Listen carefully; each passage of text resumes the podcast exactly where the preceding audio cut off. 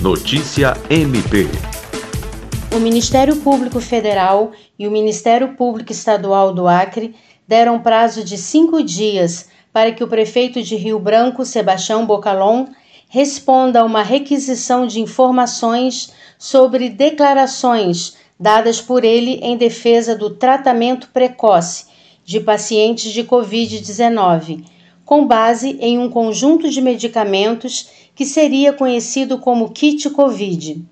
Segundo o Ministério Público, entidades sanitárias e médicas nacionais e internacionais, como a Sociedade Brasileira de Infectologia, Associação Médica Brasileira e Organização Mundial de Saúde, já alertaram oficialmente que nenhum medicamento tem eficácia cientificamente comprovada contra a Covid-19 e alguns pode inclusive acarretar outros problemas para a saúde dos pacientes. Os autores do ofício são o Procurador da República Lucas Costa Almeida Dias e o Promotor de Justiça Glaucio Chiroma Oshiro. Lucimar Gomes, para a Agência de Notícias do Ministério Público do Estado do Acre.